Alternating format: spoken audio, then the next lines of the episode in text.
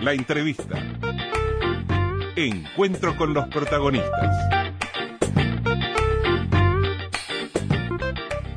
Con mucho gusto estamos recibiendo al ministro de Trabajo y Seguridad Social, Ernesto Murro. Buenos días, Ernesto, ¿cómo anda?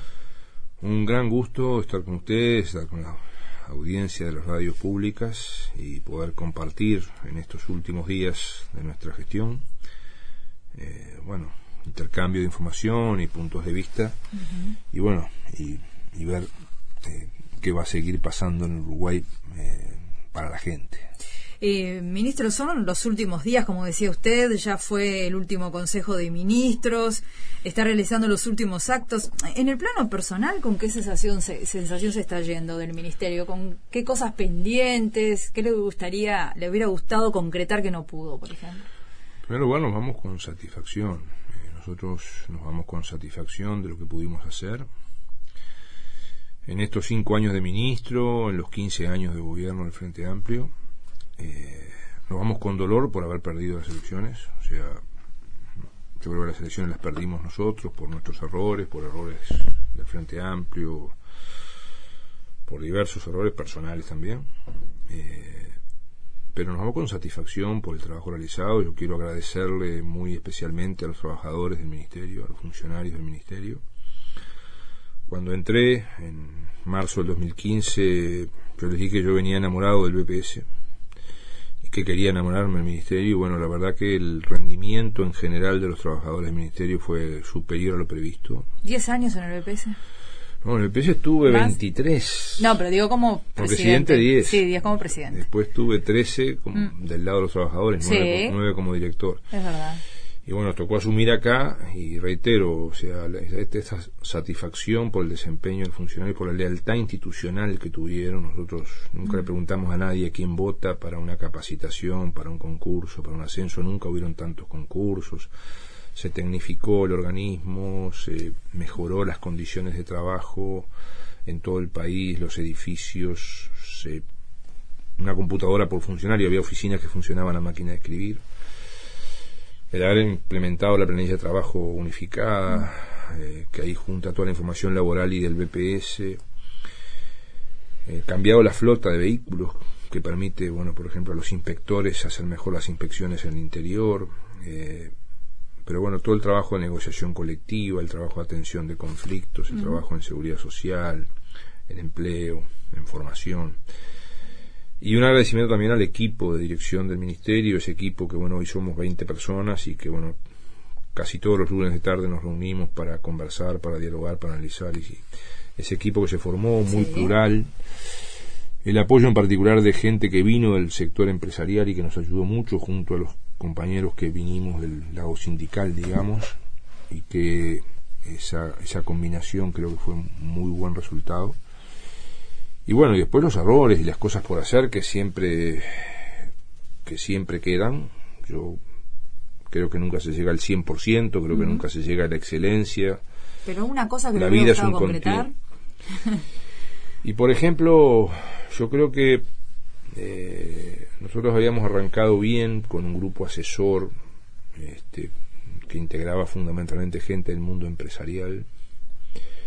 Y creo que después nos dejamos llevar o yo me dejé llevar por por el conflicto que generaron algunos altos dirigentes empresariales, algunos altos dirigentes empresariales, mm. y por el, esa cosa que, con el apoyo además de algunos medios de comunicación y el apoyo político de quienes hoy ganaron las elecciones democráticamente, y creo que a veces me dejé llevar en eso y ese grupo que era muy bueno, que nos hacía muy bien, lo dejamos de convocar, por ejemplo. Y bueno, ahí se da que, por ejemplo, yo tengo muy buenas relaciones con el empresariado abajo, con los pequeños, medianos empresarios y algunos grandes, en el mano a mano, en la, con algunas cámaras empresariales también, o sea, por ejemplo, el reconocimiento que nos hizo el otro día la Liga de la Construcción, eh, reconocimiento que nos hizo el movimiento cooperativo, donde hay empresas muy importantes, me consta de nuestras buenas relaciones con los la Cámara de Alimentación, con las cámaras pesqueras. yo qué sé, con, Pérez del Castillo, que es un estudio importante vinculado al sector empresarial. Y bueno, y creo que, que tendríamos que haber continuado eso, creo que fue uno de los errores. Creo que otro error fue no tener un espacio de comunicación periódico. Eh, me, conocí, hace muchos años, Rosina, sabes que me apasiona mucho la comunicación. Sí, claro. Y bueno, y si bien la página web del ministerio funcionó muy bien y, la, visita mucha gente, pero creo que ese fue otro de los errores que tuvimos de no tener un espacio periódico en comunicación, porque el ministerio produce mucha información importante para la gente, para las empresas, para los trabajadores, para los jubilados. Los institutos vinculados como el EPS, el INEFOP en la capacitación y formación profesional, el INACOP en todos los temas del cooperativismo, producen mucha cosa importante para, para distintos sectores de la sociedad. Creo que esos son algunos de los errores, hay otros, pero creo que esos son algunos. Eh, creo que hicimos mucho en capacitación, en formación, pero yo creo que también ahí hay un, un desfasaje, una brecha entre eh, todo lo que se hizo en avance en derechos, en leyes laborales, en leyes sociales, en consejo de salarios, en mejora del salario, mejora de las pasividades, eh, mejora en la salud laboral, disminuimos un 30% los accidentes, todas las normas que se aprobaron en salud laboral fueron por consenso tripartito, pero creo que faltó un poco de, formación más. Eh, una de las ideas que teníamos al principio era hacer una escuela de formación de representantes sociales en organismos públicos que no pudimos concretar. Allí también tuvimos la oposición del sector empresarial para eso. Y bueno, eh, y después, bueno, los, errores que uno comete en la vida, seguramente habrán otros, pero realmente como conclusión, Rosina, muy satisfecho de lo que se hizo. O sea, eh, el haber culminado, por ejemplo, en estos cinco años las dos rondas de negociación colectiva de consejos salarios más grandes de la historia del país. Están culminando ahora 252 consejos de salarios, 252 del sector privado, más la negociación pública. 252 eh, consejos de salarios con 85% de acuerdo entre empresarios y trabajadores. O sea, empresarios y trabajadores en el 85% de los casos se pusieron de acuerdo. Y en casi la mitad de eso lo hicieron por encima de los lineamientos propuestos por el Poder Ejecutivo porque acordaron cosas más y mejores que las que proponía el Poder Ejecutivo. Lo cual refleja la libertad de negociación que hubo, por más que algunos digan que no. Eh, nos han acusado de ser el ministerio del PCNT. Hoy en búsqueda un estos días aparece en búsqueda un futuro miembro de un futuro director del ministerio que no ha pisado el ministerio todavía este y dice que ahora va a haber equilibrio en las relaciones laborales y que los empresarios no tenían derecho a nada. Eso no es cierto, eso es falso. Los empresarios de nuestro país nunca tuvieron tantos derechos, por ejemplo, derechos en seguridad social, eh, la menor tasa de aportes patronales jubilatorios de la historia del país. ese relato quedó como instalado, ¿no? Sí, sí, quedó como instalado. Eh, Ahí también faltó, por parte capaz que de la fuerza política, comunicar mejor eso también. Sin duda, y, quizá mm. también de, mi parte, eh, porque reitero, este, por ejemplo, en, en, eso que yo decía que fue uno de los mm. errores este, yo tengo buenas relaciones con el empresario mano a mano, con cámaras empresariales mano a mano. Pero claro, el, apoyo de, algunos grandes medios y de algunos periodistas, a algunos, hizo rayo lo de algunos altos dirigentes empresariales, por ejemplo, de la Cámara de Industria, de la Cámara de Comercio, de la Asociación Rural, de la Federación Rural, algunos de ellos que hoy, por ejemplo, en el caso de la Federación Rural y la Asociación Rural, hoy integran la máxima dirección del Ministerio de Ganadería, Agricultura y Pesca, cuando asuma el nuevo gobierno y son y los, nombro con nombre y apellido a quienes personas a quienes respeto pero con quienes tengo profundas discrepancias en ideas y en acciones como es el ingeniero Uriarte y la doctora Fernanda Maldonado fueron los que fueron a decir que ellos no negociaban consejos de salario con los sindicatos rurales. Hoy están al frente del Ministerio de Ganadería Agricultura y Pesca a partir del primero de marzo sí entonces eh, ellos eh, esa es la gente que va a gobernar. ¿Está bien? Este, el equipo que entra al Ministerio de Trabajo prácticamente no lo conocemos, salvo, eh, obviamente, al, ministro, al subsecretario y a quien va a ser director de Seguridad Social. Los demás no los conocemos. Tuvieron instancias ahí en la transición y después hubo unos chiporroteos. No, pero a ver, pero el diálogo sobre la gestión fue muy buena. Las, diferencias fueron sobre cosas políticas de fondo, sobre... Las diferencias fueron sobre la negociación colectiva, sobre la, seguridad social, pero la, la, transición desde el punto de vista de la gestión del ministerio, yo hubiera deseado mucha más participación. Lamentablemente, este, hubieron solamente dos reuniones en diciembre. Sí, las que tomaron estado público, sí. Después no hubo más reuniones, hubo alguna cada vez que, que Mieres me solicitó algo, inmediatamente se lo dimos. Toda la información, toda la información que le dimos a Mieres está publicada en la web del Ministerio, desde el mismo día que se la dimos, desde hace dos meses. Y nosotros hubiéramos deseado, nosotros comprendemos que a la coalición, por su complejidad, le ha costado nombrar los nuevos directores del Ministerio, pero esto incluso se lo dijimos a Mieres, hubiéramos preferido que hubiéramos conversado más o menos qué es la Dirección Nacional de Trabajo podría haber ido el mismo, podría haber ido el subsecretario que va a ser Aristi o la directora general, ¿qué es la dirección de trabajo? Se atiende ni más ni menos que los conflictos, que los consejos de salarios, que la negociación del sector público, que hubieran ido a hablar con la inspectora general, que, a ver, la inspección del ministerio hace 20.000 actuaciones por año. Seguro. Es una negociación muy importante. Ver qué es el INEFOP, el Instituto de Formación Profesional, que hemos multiplicado por 6, por 7 las capacitaciones en estos cinco años. Ver qué es el Instituto de Cooperativismo. O sea, se podría haber trabajado mucho más en estos dos meses en conocer cada una de las áreas del Ministerio, eh, si bien no estaban nombrados hasta ahora los, nuevos directores, pero con ellos mismos se podría haber hecho un trabajo, porque yo supongo que ellos no parten de la base que ellos van a partir de cero, que ellos creo que creo que ellos no parten de la base de que saben todo y hubiera sido muy bueno intercambiar mucho más. Pero bueno, así se ha hecho. Les deseo la mejor suerte para beneficio del país pero como se ha dicho, y lo reitero, Rosina, yo soy muy crítico, muy pesimista de lo que se viene. Espero estar equivocado. Deseo estar equivocado. Ese pesimismo, ministro, también se basa en en el proyecto de ley de urgente consideración, que tiene esa sección especial de relaciones laborales y seguridad social, donde allí abarca desde el ejercicio de derecho de huelga a la creación de la comisión de expertos en seguridad social, por citar algunos de los capítulos, ¿verdad? O, por ejemplo, estoy acá repasando, seguridad social, adecuaciones al sistema que administra el Banco de Previsión Social, compatibilidad de jubilación y empleo. Bueno, un capítulo este, extenso que tiene que ver con relaciones laborales y seguridad social, que usted ya ha dicho que le preocupa mucho. A ver, yo creo que, eh, es una opinión, reitero, personal. Sí.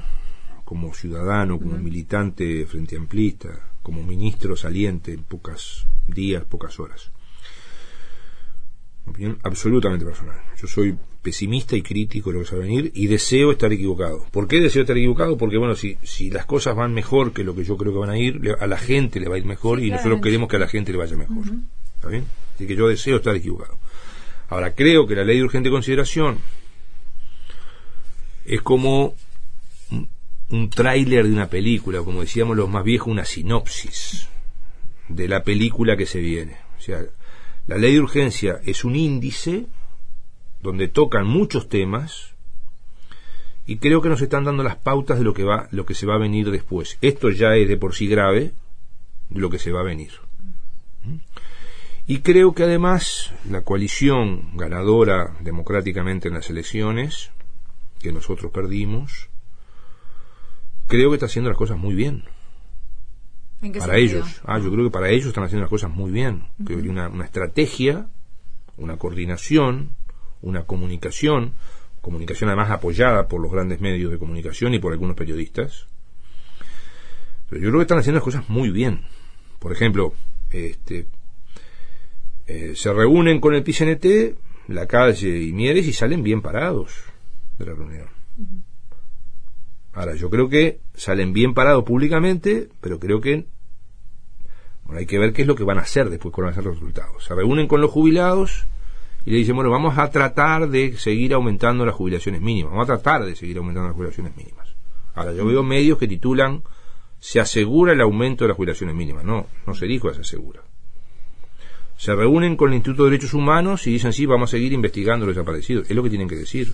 Ahora, hubo un encuentro con la Federación Uruguaya de Magisterio donde ahí sí fue notoria la disconformidad de los gremios, por también la preocupación que tienen por el capítulo vinculado a la enseñanza. Claro, pero también salió Sanguinetti a decirle que le iban a modificar. O sea, yo creo que ellos tienen una estrategia de tratar de reunirse con las organizaciones sociales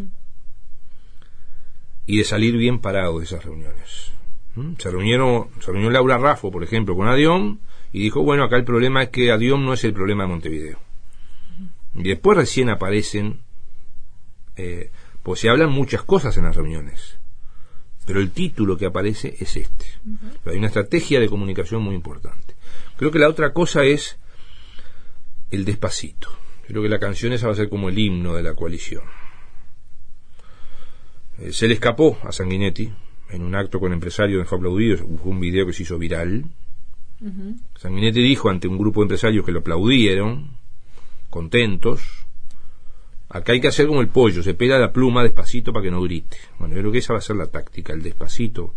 Ellos no van a arrasar de entrada con los consejos de salario, ni con la negociación colectiva, ni con la seguridad social. Lo van a ir haciendo despacito, pero lo van a hacer.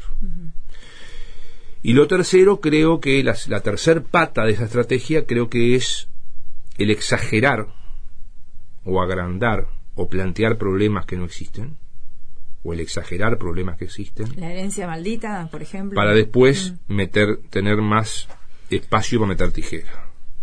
¿Mm? Por ejemplo, cuando hablan del quiebre del BPS, que es una falsedad, cuando anda, hablan del déficit brutal del BPS, que es otra falsedad, están preparando el camino, o sea, porque vamos a suponer por un instante que el BPS esté con ese brutal déficit que ellos dicen.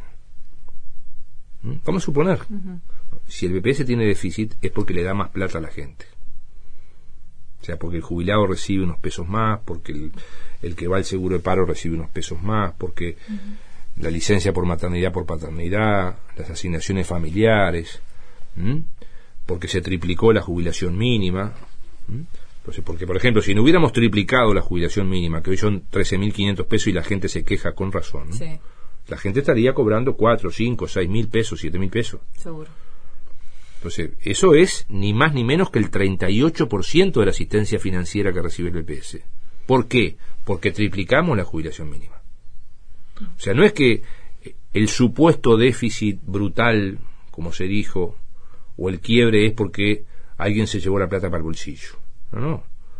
Ahora, acá se, se jubilaron 30.000 mujeres por la ley que hicimos en el 2009, ley que tanto cuestiona hoy la coalición.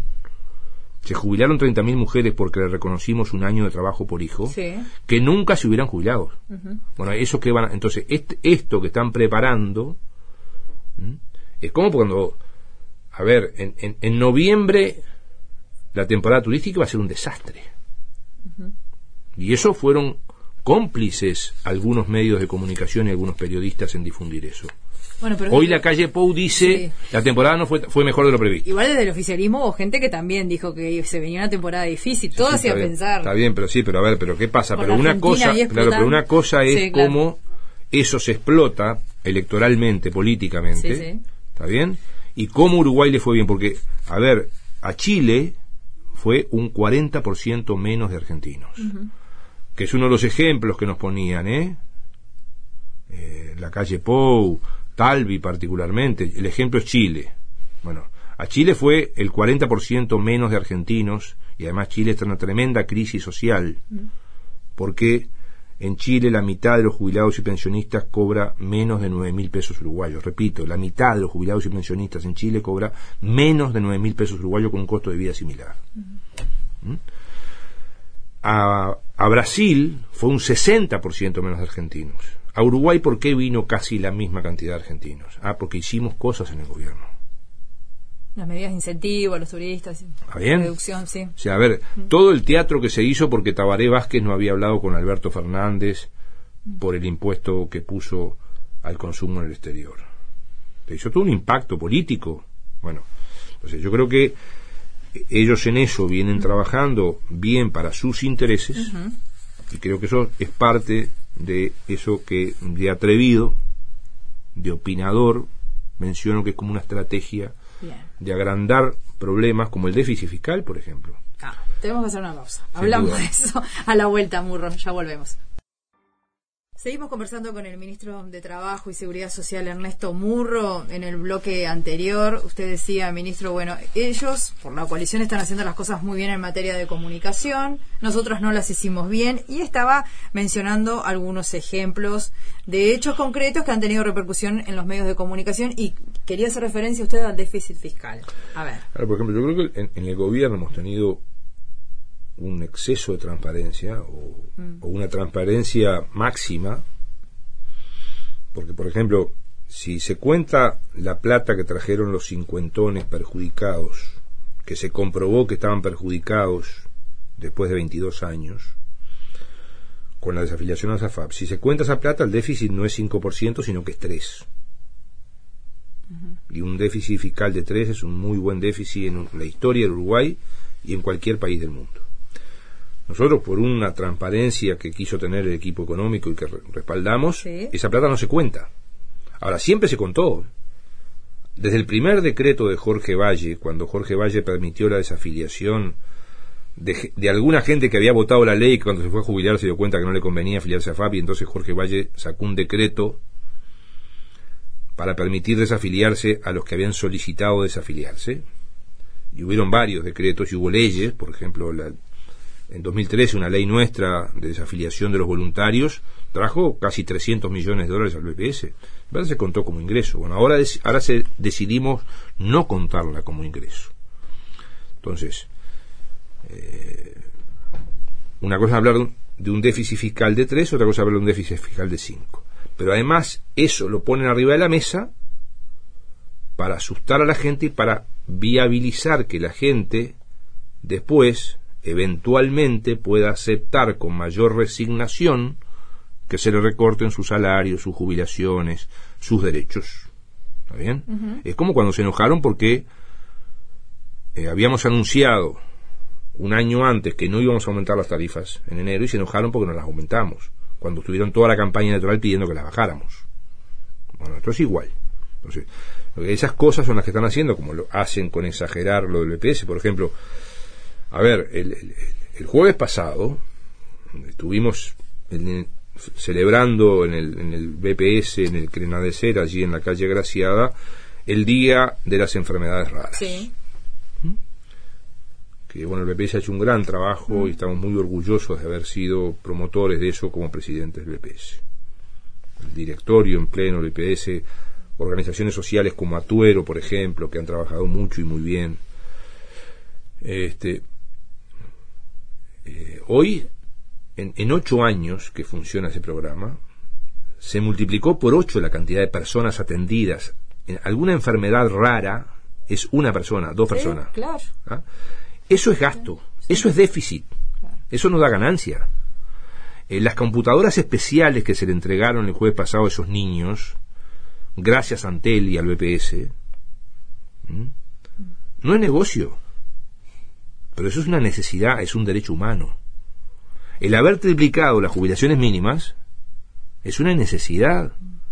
O sea, reitero, si, si no gastáramos 150 millones de dólares en pagar las jubilaciones mínimas, que son 13.500 pesos y la gente se queja con razón que es poco, pero esa fue una decisión política que tomamos de aumentar las jubilaciones mínimas como la decisión política de aumentar el salario mínimo y la decisión política de que haya consejo de salarios y negociación en el sector público para todo el mundo para mejorar los salarios como mejoraron más de un 55% en estos 15 años.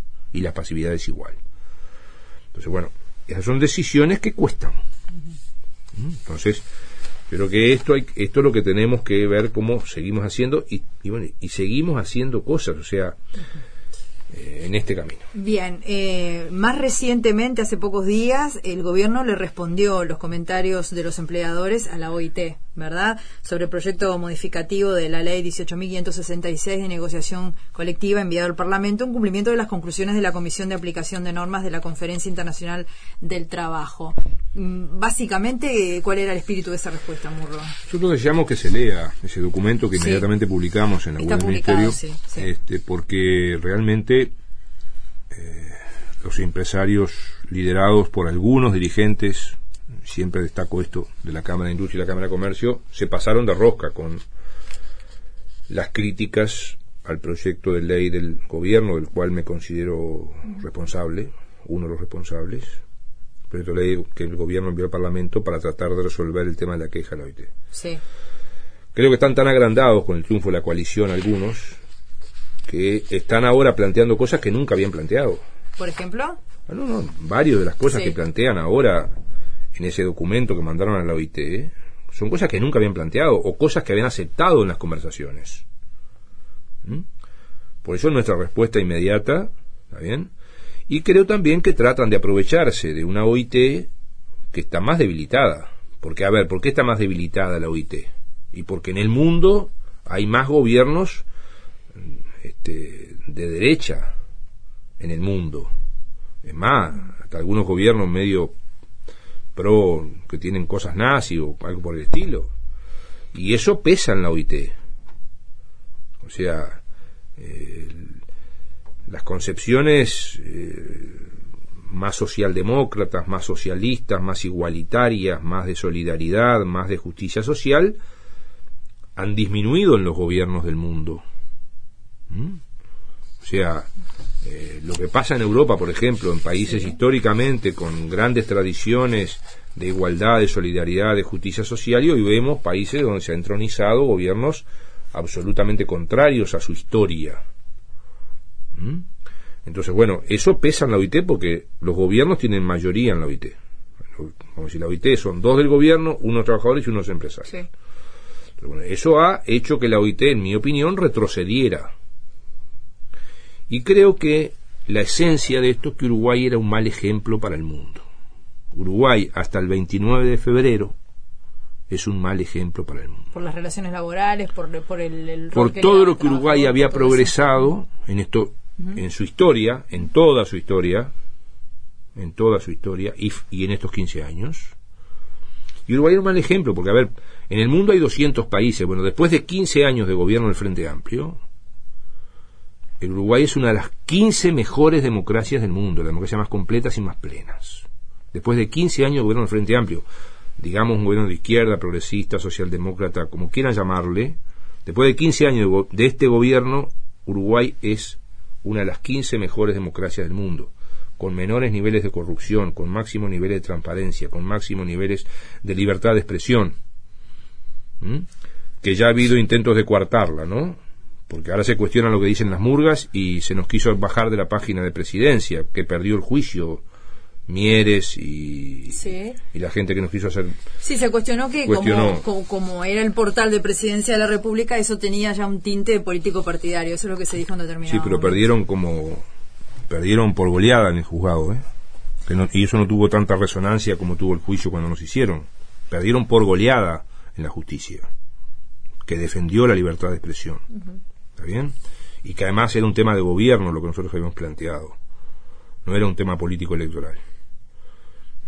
Entonces, bueno, este país que después de 15 años de gobierno del Frente Amplio mejoró más de un 55% los salarios por encima de los precios, mejoró más de un 55% las pasividades por encima de los precios, mejo- aprobó decenas de leyes laborales y sociales, tuvo crecimiento económico los 15 años, aumentaron las exportaciones, aumentaron la ganancia de los empresarios y los derechos de los empresarios en Uruguay. Y bueno, esto no era un buen ejemplo para el mundo. Y yo creo que acá hay cosas que han pasado que son muy trascendentes en estos días. Quienes mandan en el mundo, los que tienen el poder, porque nosotros solamente tuvimos el gobierno. ¿no? El gobierno es una cosa, es gobernar, administrar.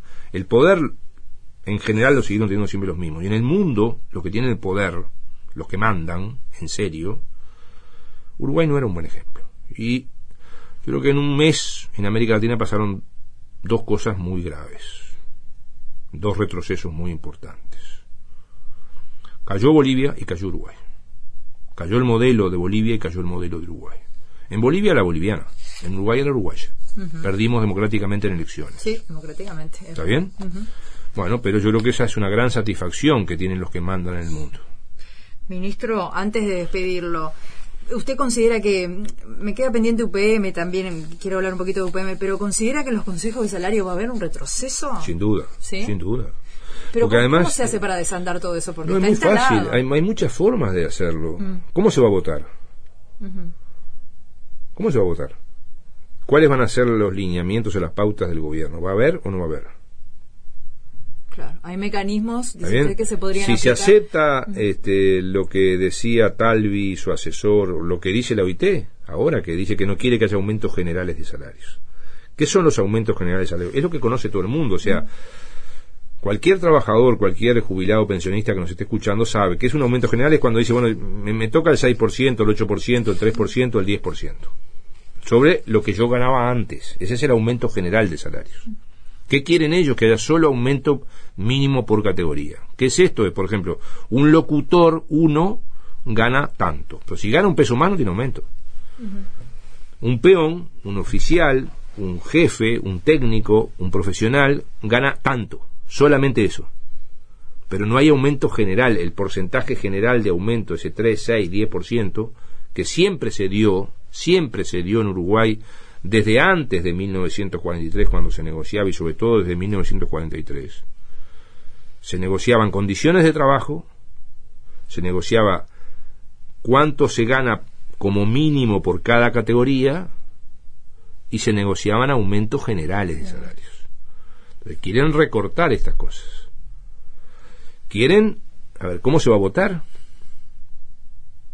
¿Mm? Porque por ejemplo, este, si hoy yo miro lo que decía en, búsqueda el jueves pasado, alguien que va a ocupar un cargo en el ministerio, y no sé cuántas veces pisó el ministerio, no sé cuánto conoce el ministerio, pero ya entró diciendo que los empresarios no habían tenido derecho a nada, y va a ocupar un cargo en el ministerio. Y la calle Pou dijo hay que ir al equilibrio, eso quiere decir que entonces estaba desequilibrado, Sí, se ha hablado de flexibilizar también. Está bien, entonces, bueno, este, esto indica para dónde van a ir.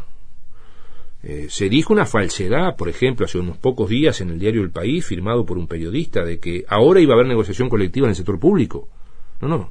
Nunca hubo tanta negociación colectiva en el sector público como en estos 15 años de gobierno del Frente Amplio. El viernes pasado firmamos convenio con el Tribunal de Cuentas de la República para extender el servicio de lentes, prótesis y órtesis para los trabajadores del Tribunal de Cuentas. Es el organismo número 69. Antes tenían derecho a las lentes, prótesis y órtesis del EPS solo los trabajadores privados. Uh -huh. En estos cinco años se han incorporado los trabajadores públicos. Lo de la enseñanza, lo de ministerios, lo de las empresas públicas, lo del Poder Judicial. Entonces, bueno, lo que todas estas cosas que se fueron haciendo están en cuestión. Reitero, las van a ir haciendo despacito, Rosina. Bien. Me quedó claro el concepto. Ministro Ernesto Murro, gracias, ¿eh? Y suerte. Muchas gracias a ustedes, muy amables. Un gran saludo a la gente de las radios públicas. Y bueno, y ojalá que las radios públicas puedan seguir desempeñando un papel importante en, en la radiodifusión nacional, porque creo que tampoco es ajeno a eso la ley de urgencia, uh -huh. que plantea más poderes para los grandes medios de comunicación, la crítica que se hace a la adjudicación de canales en estos días, eh, y bueno, una crítica que a veces quienes siempre repartieron los canales y las radios a su antojo y a sus amigos, bueno, creo que estas formas también implican otro tráiler, otro otra sinopsis de la película que se va a venir. Bien, le agradezco. Gracias a ustedes.